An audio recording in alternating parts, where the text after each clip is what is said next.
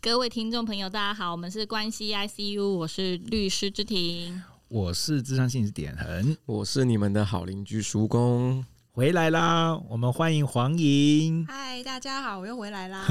Hello，黄莹，好久不见了。我们上次见面，刚刚在开始之前就跟学姐聊来聊一下，就上次见面是九月的事情，有这么久哦？嗯，三个月了，眼看今年都要结束了，真的。对，没关系。我们这次的新的季度呢，就是专门在找关系 ICU 之友来讨论我们的关 系 ICU 之友喜欢的议题。哦，就是哪？怎么感觉有一些冗词赘字？对，为什么啊？讲起来很奇怪，我自己讲的都觉得有点咬文嚼字。不过，关系 ICU 是应该要频繁出现在里面，没有错。是是是是是，对。所以，我们今天呢，黄莹为我们带来一个很重要的主题，叫做心理学鸡汤化了。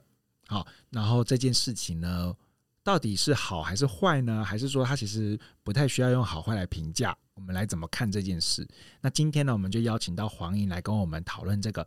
心理学鸡汤化这样一个主题，好，那我们就把主持棒交给叔公啦。谢谢点恒。嗯，其实我一开始听到这个鸡汤化这名词，我个人是非常非常喜欢的。对对，因为喝鸡汤，哎、欸，还好。不过我对于就是网络上一些可能就是励志小语会有一些些排斥。哦，对，我蛮喜欢看企业精英的那些小语的。哦、真的、哦嗯，我觉得企业精英的小语都写得好好哦。你如果要成功，就必须做到下面三件事：早上六点起床，每天去跑步，以及不花你的手机。然后想说，那你弄这个东西，我在花这个手机，谁看到这个？可这算鸡汤吗？这算鸡汤吗？算吧。哎、欸，我觉得这也有类鸡汤吧。哎、欸，类鸡汤，这我也有。有我原本在想这件事情的时候，我有把这个剧情写下来。对对对，可是我觉得这这这对我来说不算鸡汤哎，这不算吗？我觉得这算是方法论哎，啊，因为他提供了具体实做的方法，比如说你要精神好，你就早睡早起，你就运动，你就注意饮食。我觉得我觉得这算方法论哎。不过我刚刚听到点恒讲那个时候，其实我觉得它里面除了提供你一些方法，它有一个很重要功能是要让你听完之后觉得好像很有希望感。嗯嗯，听完之后觉得被激励到，好像我只要这样我就可以成功。嗯，啊，那这个就是有点问题的，对不对？就是鸡汤的部分了。我觉得这就是我们今天要讨论的事情啊。真的这样就会成功吗？对，这样我觉得应该说，就是其实有些鸡汤也是有益身心，那有些鸡汤。可能真的也会有点，就是啊，残留一些毒素之类的。嗯，对。那今天是希望透过我们大家讨论，来让这个地东西把它理清一些啦。是的，对。那学姐当初怎么会想到这个题目的？因为我觉得最近可能大家都在讨论，我觉得有一件好事情是，我觉得心理智商这件事情。在我们还在念书的时候，好像它比较偏门、比较冷门、比较少人知道这是什么东西。嗯、可是最近几年，大家有没有发现这个东西变得好流行哦？对，现在好多的公众人物，或是好多的名人，或是网红，他们都会开始说：“哎，其实我也有在智商。”甚至他们都会公开的把这个当成一个主题来讨论。嗯，甚至最近那个某某。嗯，某某某泰，某泰，某泰，哎，也因为这件事情，就是激起了大家很多很多的讨论。但我会发现，哎，其实他对这件事情其实是有很多想法，或是有很多感受。甚至我觉得某泰这件事情，他好像投射了很多，其实大家原本没有说出来对于心理智商的一些看法，嗯，或者甚至是一些误解。我觉得也趁这个机会，有时候被大家提出来讨论。嗯，就会觉得，哎，好像里面有一些误解的部分，会觉得，哎，其实你去个别咨商，或者是你去做呃自我疗愈，那是不是就只是一个人家给你拍一拍，人家跟你讲一些好听话，你就会好起来了？这种很鸡汤式的这种东西，对对对对对，这好像就不是这么适合。因为我刚刚有听听到一些就是关键点，就是像比如说那个走路智商室，就是跑拍。然后听一些鼓励的话，那这样好像谁都能说，但是真的是这样吗？这样就是得存疑的，因为毕竟智商师的专业点应该是在于如何判断这个人的处境嘛，对不对？那鸡汤的话，它就会变成是无差别，然后无选择性，就是我就是提供一个一句话或是一个词，然后就想要得达到。特定的效果，嗯，然后但是忽略了人的差异性，嗯嗯，对，好像会是这样吗？对，那理科太太这件事情，哎、欸，为什么把它讲出来？没关系，感觉某科某太就是啊，就是他，反正也比如他之前也太红了，就这样讲大家也知道。那理科太太是因为现在太多人讨论，我们就先放一旁。对，那我们就从那个我们的鸡汤话开始好了。我可以现在可以提，我可以问大家一个最近听到一个鸡汤文或鸡汤话是什么吗？最近听到的一句，芝芝你觉得呢？好，我看很多，可是我。没有办法把它记下来，它进不到你的心里。对，所以要说最近，不如我划一下好了。那我想问，进到心里，那这样还算是鸡汤吗？因为进到心里，好像就我们服下去，然后有益处了，会不会？还是他真的给我们起到了鼓舞作用，他才可以跳脱鸡汤这个？我觉得，嗯。如果会记到我心里的话，嗯，我自己的状况是我应该是对这句话有一些我自己的经验去做整理跟整合，然后并且看了这句话，觉得说哇，这就是符合我的经验的一个状态，我才会记到心里面。所以就我来说的话，我会把它记进来的话，那应该就真的是。有帮助的哦，可是有另外一个面向，就你觉得这这这很搞笑，就这也可以讲出来之类的。哎、欸，对，好像我刚刚在想，就是想说，因为我有些记得是，我想说是什么东西？对啊，东西讲出来，就是我一定要拿去跟别人好好的讲一下。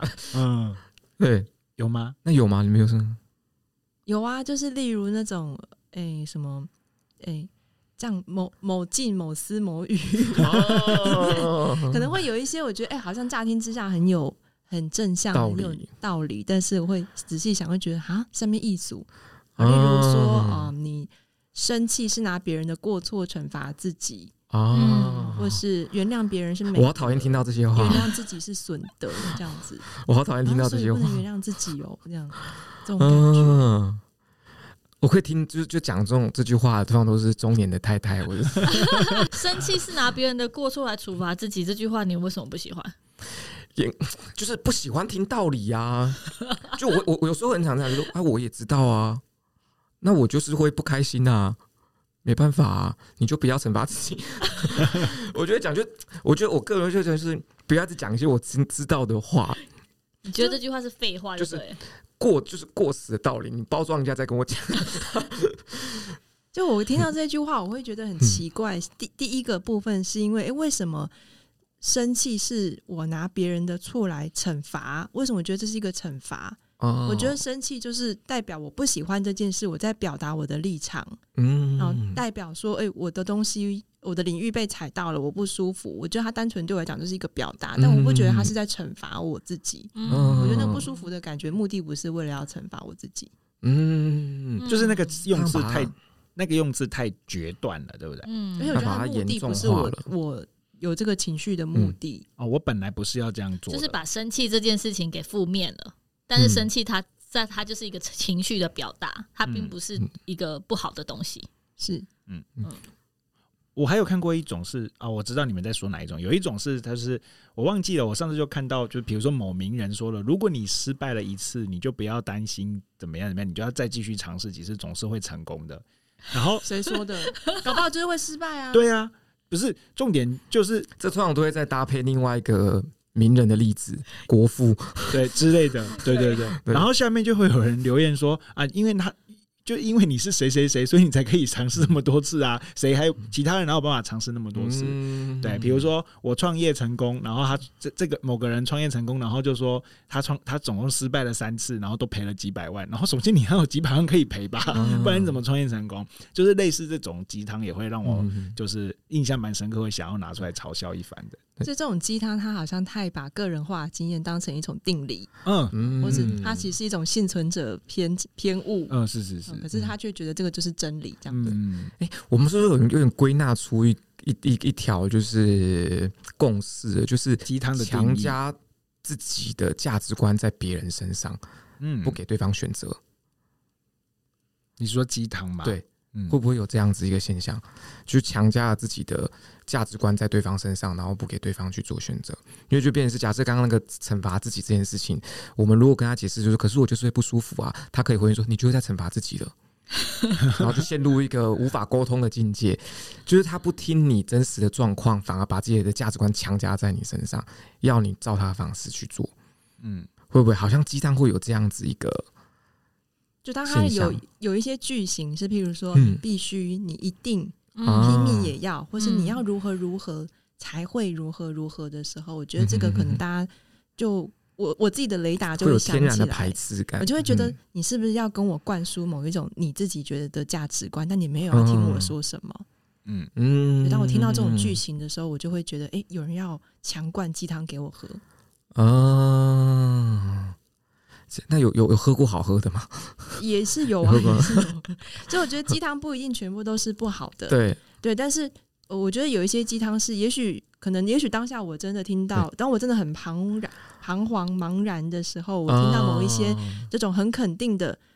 呃，必须怎么样，你就可以怎么样的东西，我觉得搞不好当下我可以安定下来，有个方向了。对，我觉得哎、欸，有人给我一个保证、欸，哎，他告诉我一个很明确，做了怎么就一定会安全的一条路指出来。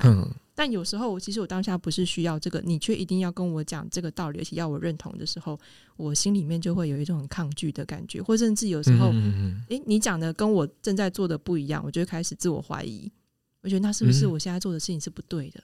嗯，是不是我错了？这样子。嗯嗯，哎、欸，那好的鸡汤是不是是跟我们价值观一致的，就算是好的鸡汤，可以这样子说吗？就假设它一样的句型，但是它跟我们的价值观刚好是一致，我们就把它归纳成好的。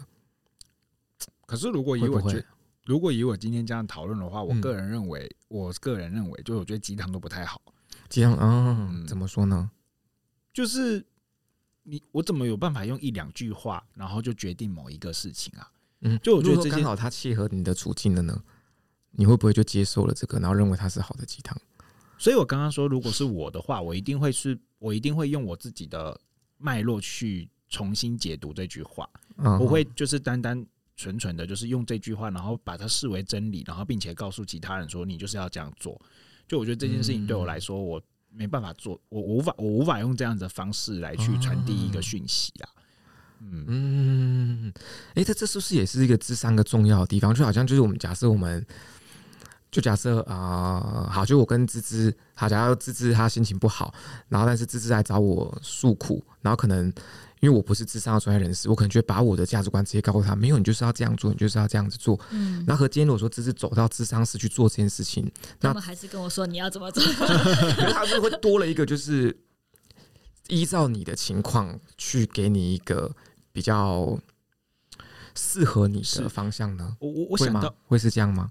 嗯，我觉得是。我想到一个话，就是比如说我最近就是在叫，就是在体验，就是你终将孤独这件事情。嗯哼，对。那这句话有的时候也会变成一张一个鸡汤嘛。他可能用一个很短的字词就写在，就是比如说 IG 的图文，他就说，呃，你人生终将孤独。那么那个就是有获得的关系，就当做得到的；没有获得，啊，没有获得的也没差，反正你本来就一个人，嗯，类似这样子的部分。我觉得那个回到我身上的话，我觉得他有很多层面跟很多的讯息啊，他一定要去听听看这个人的生命故事，哪些地方去截取出这样子的结论，而不是你要用直接用这句话去定义每个人都是长这个样子。同一句话，每个人定义起来会长不太一样。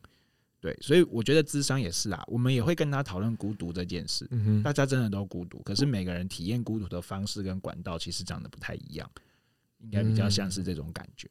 嗯嗯，所以听起来点人最近是比较孤独的。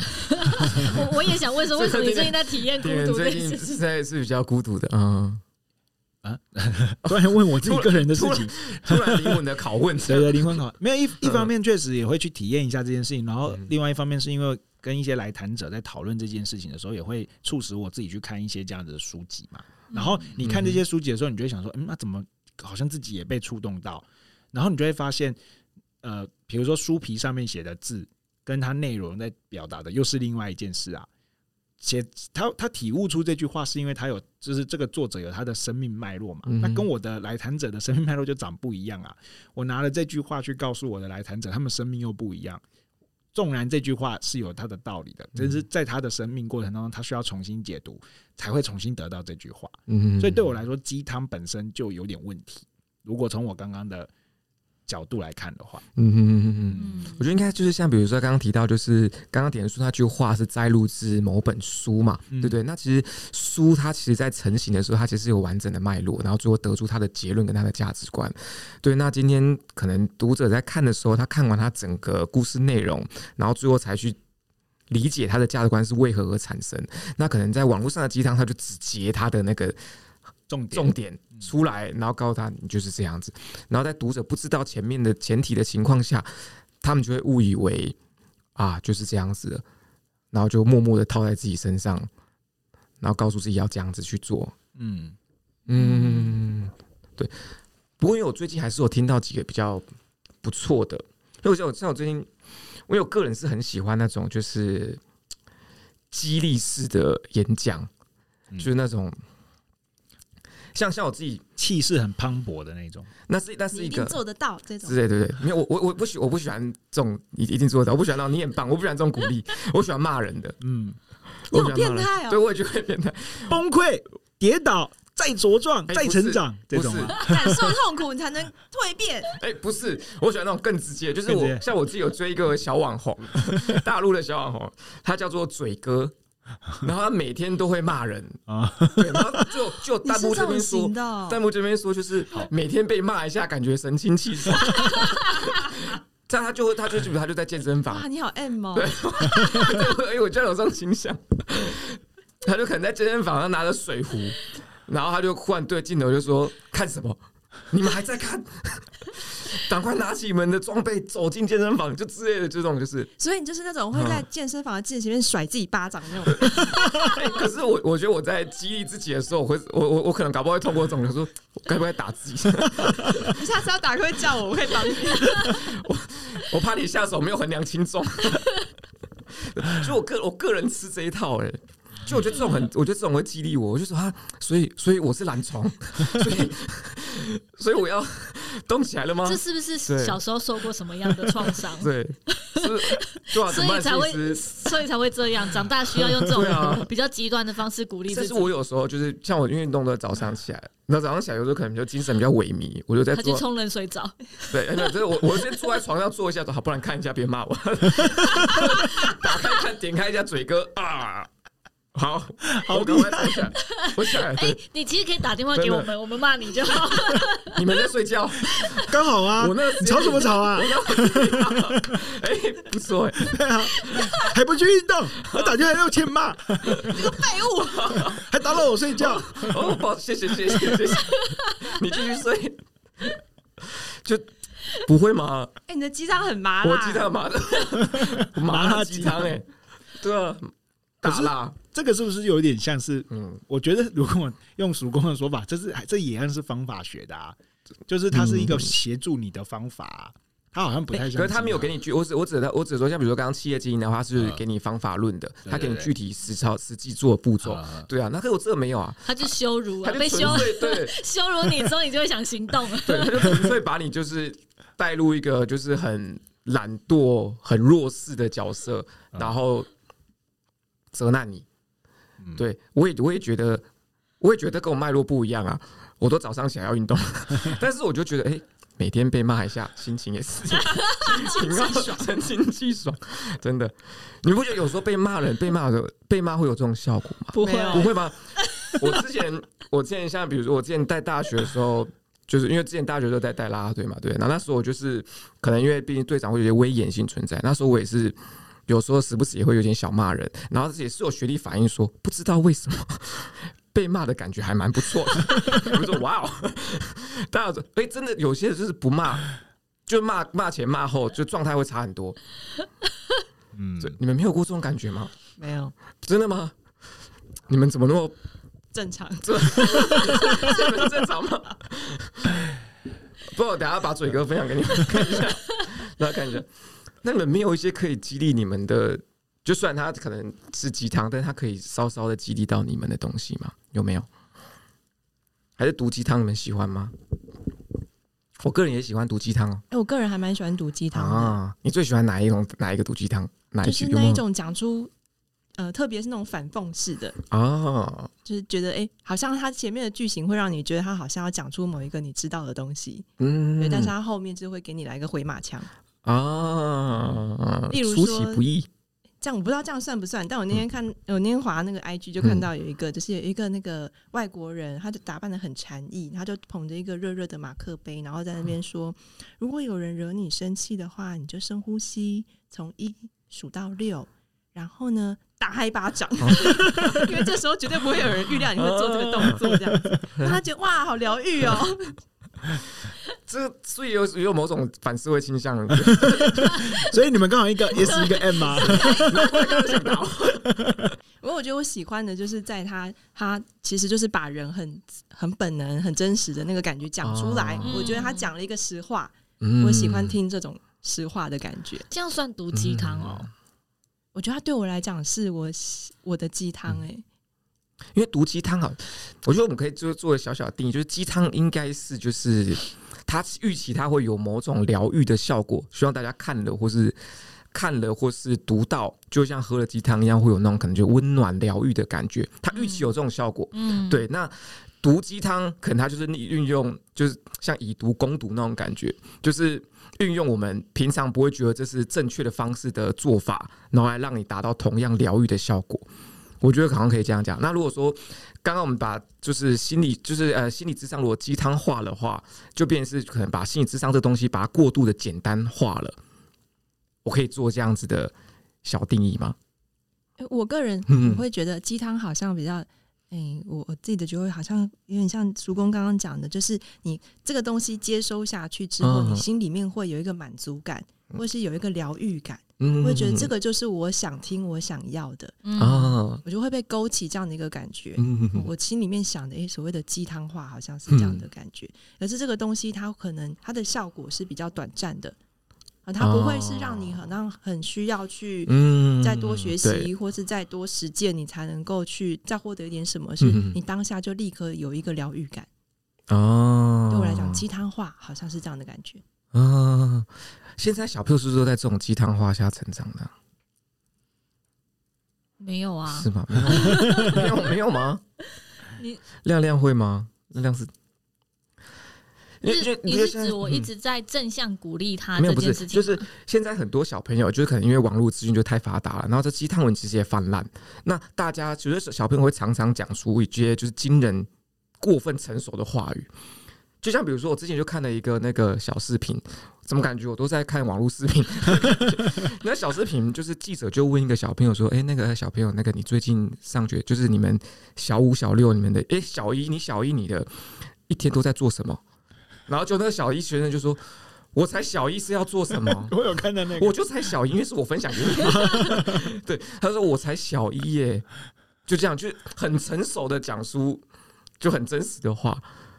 对，那就是可能小朋友肯定不可能讲出这种话啊，嗯，他一定可能受到什么，就是网络的关系，或者他可能看到了什么，才才知道说，哦，我小一其实不应该太要求我，我是小孩子，嗯，对，那这种是不是就算是在鸡汤下成长之后，形成出来一种过分成熟的一种应对方式？他不一定真的了解，但是这种应对方式成熟的。我女儿是没有这样的情况，是，没有这样的情况。对，所以她平常看电视或划手机，我也没看到她在看什么鸡汤的文案啊，所以 应该没有，应该没这件事还没发生在她身上。哦，嗯，那没有个案会是这样子的吗？就是讲出一些惊人之举，就是他不像是他会讲出来的话，或是你们觉得他讲出来的话，他自己可能根本没有理解。哦，这很常见哦。对对，这是常见的。那那些话，他们肯定不可能去读书得来，因为如果得读书得来的话，可能就不会有那种我们认为他不一定真的理解这句话。嗯，那可能他可能就从网络上看到，或是从哪里看到。不然有一些那种那种书籍里面，就是那种你打开里面都白白的，可是里面字都很少，里面就是只有一些语录啊，语录哦。哎、欸，我很喜欢看那个，我有一个嘛，那里面是骂人的话。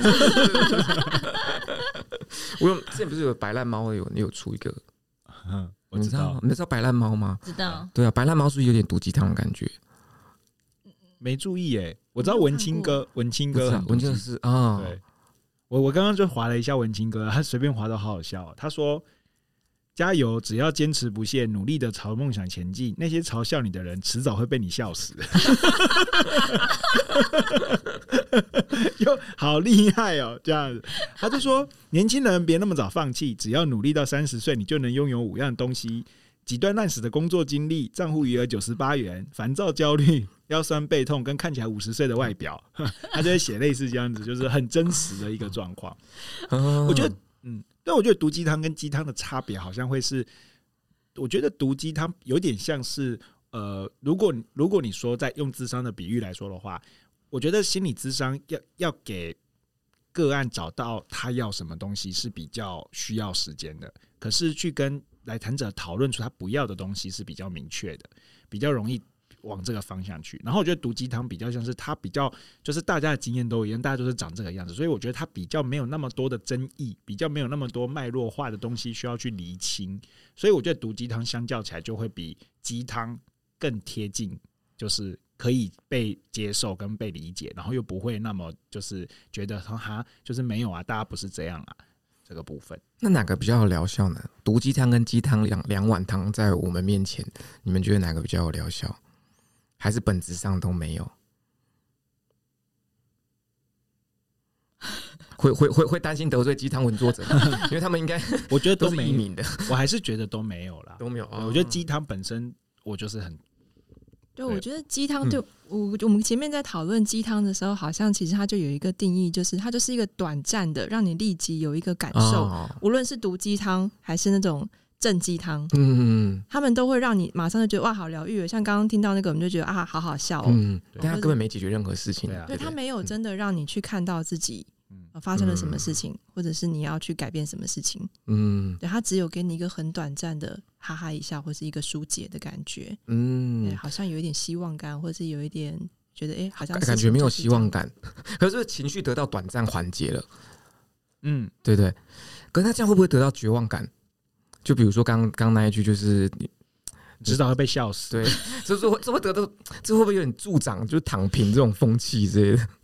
嗯就反正做多了也无意义，所以我们会不会前面好像在讲说，这个从正鸡汤到毒鸡汤，好像它其实是有，我觉得这个是这个社会他们一起在探索一件事情，它是有一个演变的过程，他就在探索说，到底我们人要受到什么样的东西是能够被被感动或是被激励的。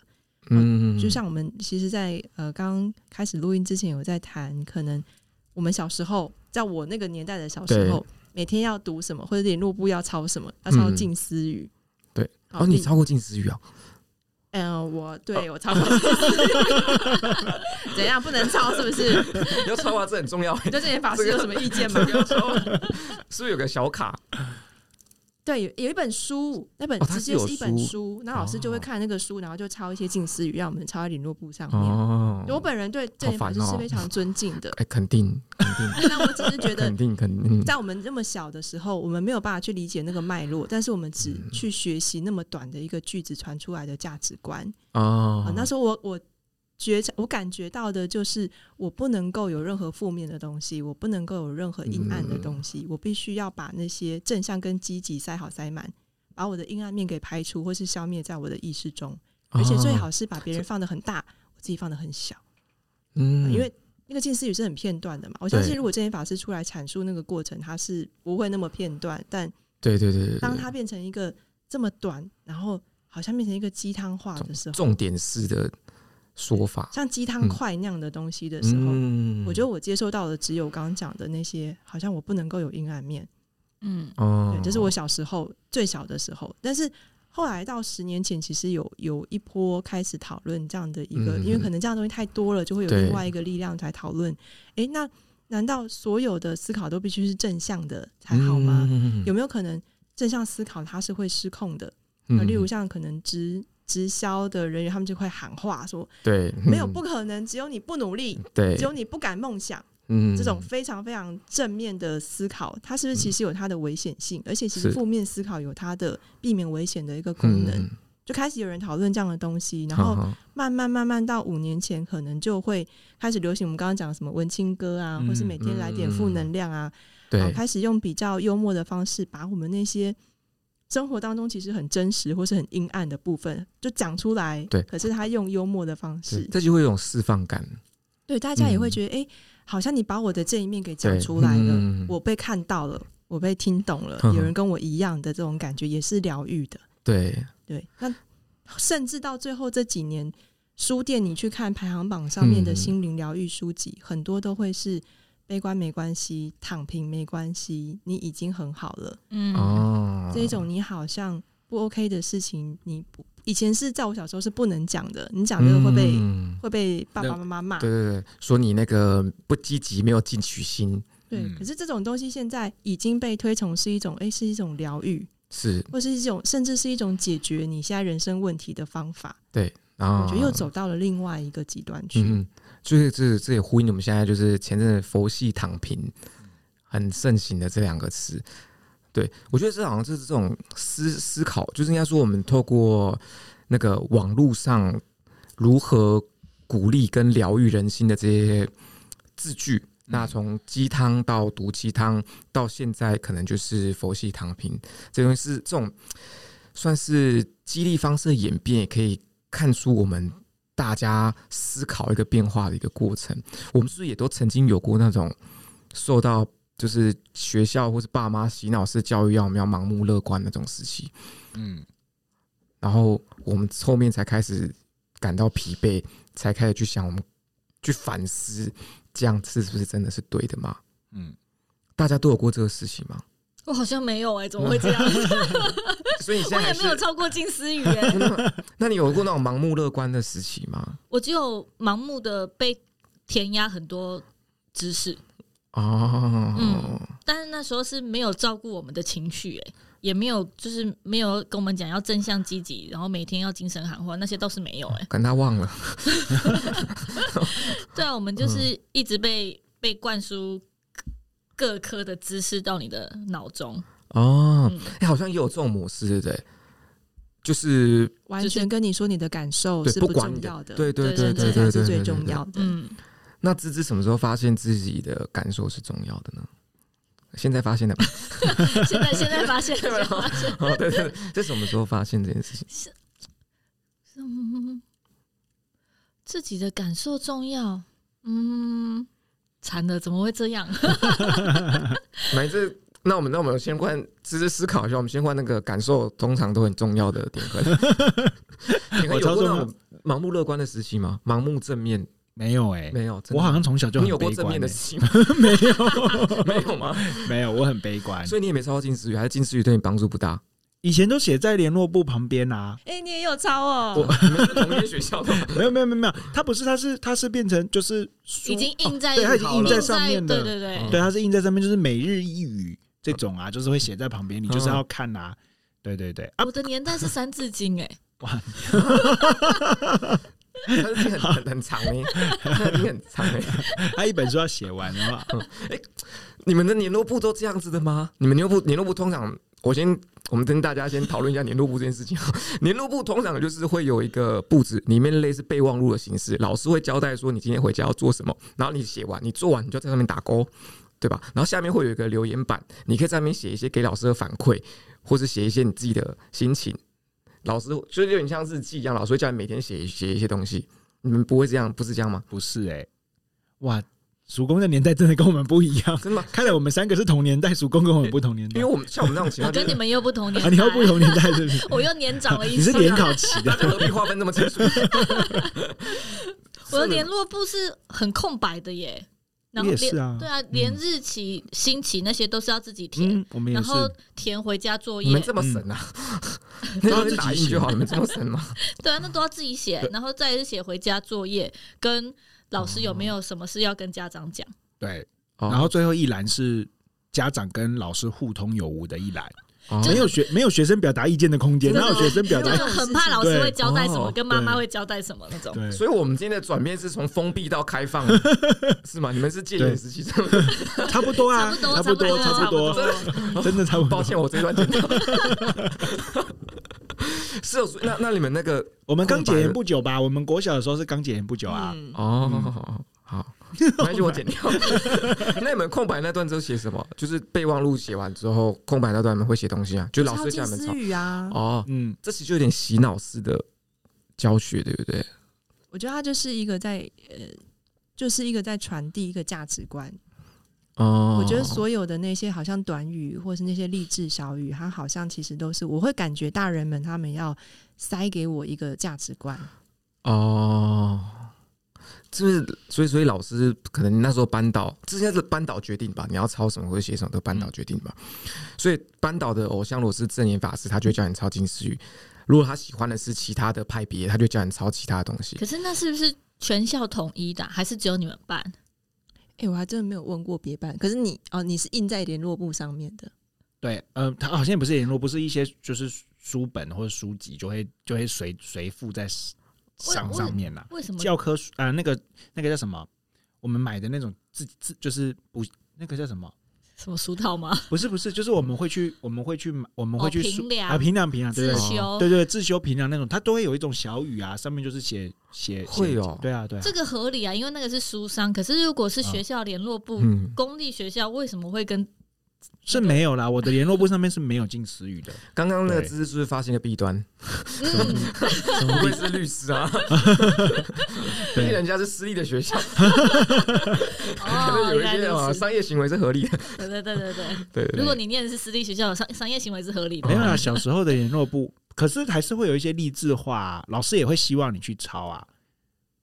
对啊，对，我觉得那个是一样的。老师喜欢，那这励志话是你们要自己想，还是你们？老师老师给你们，你们就抄就好了。看老师吧。哦，这就是是吗？学姐是，所以就等于是老师这鸡汤灌你们喝，嗯，可以这样说，强灌鸡汤。因为我觉得我会不喜欢被强灌鸡汤，是因为我觉得你根本就不知道我适合什么，嗯、但你为什么要喂这个给我吃？哦，嗯，因为鸡汤也要鸡汤也要看体质。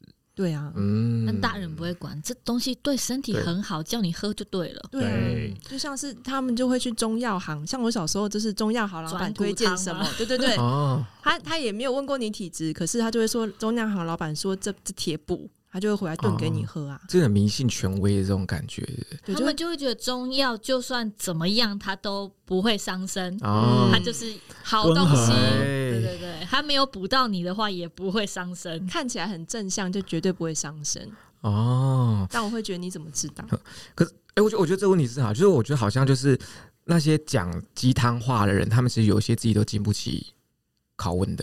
就像比如说我们追问，就是为什么要喝？为什么要吃？为什么是这样？比如说，为什么不能惩罚自己？为什么情绪展现情绪是惩罚自己？他们搞不好不没有办法解释，然后他们最后就会说就是这样 啊，你不懂呐，就是这样的。银拉郎卖硬吃硬气，有时候我们在问问题，就被人家当做顶嘴。我们好奇，好奇，对，为什么这个样子？我小时候最常被说的就是顶嘴这件事情。金阿郎无皮无脆，哎，你顶嘴是不是因为想要被骂更多？这是不是你顶嘴的目的？这是我的潜意识吗？我那我没有意识到这一点的，但是好像这个依照这个脉络看，有这个可能性存在。不过我小时候，我妈真的一直在讲我顶嘴，然后然后我说我不是问问题吗？你不能。芝芝亮亮，不不，芝芝会这样吗？就是当亮亮问你个问题，你回答不出来，你就先跟他说：“你先不要顶嘴。”不会耶，我会去 Google 哎。啊，你会叫他等一下。对，我会说：“哎、欸，这个问题很好，我去查一下，还是我们一起去查一下？”哎，多棒的妈妈！妈妈长大了，因为可能他讲话的口气不太像顶嘴吧？因为他真的如果讲话口气不好的话，我也是会就是教训他。哦，所以会不会是你发问的态度不太好？我不，这个我不太确定，这有点久远，不太 不太确定。但我觉得我就是会问那个，会我就是会，就只要他给我一个那个解答，我可能是会去追问的。嗯，对，就比如他问我说，就可能那个。你那个联络簿上面都要勾好那个今日今日事今日毕，我就想问为什么？对，对，我真的不知道怎么回答这个事情，因为我刚刚突然间发现一件事，因为今日事今日毕也是一个鸡汤哎，可是我很认同这句话哎，对啊。如果是这样问我，我就会说阿爸，你打算什么时候做完？明天，明日复明日，对。明天有明天的啊。那对啊，那明天比如说，明日事怎么办？后天必吗？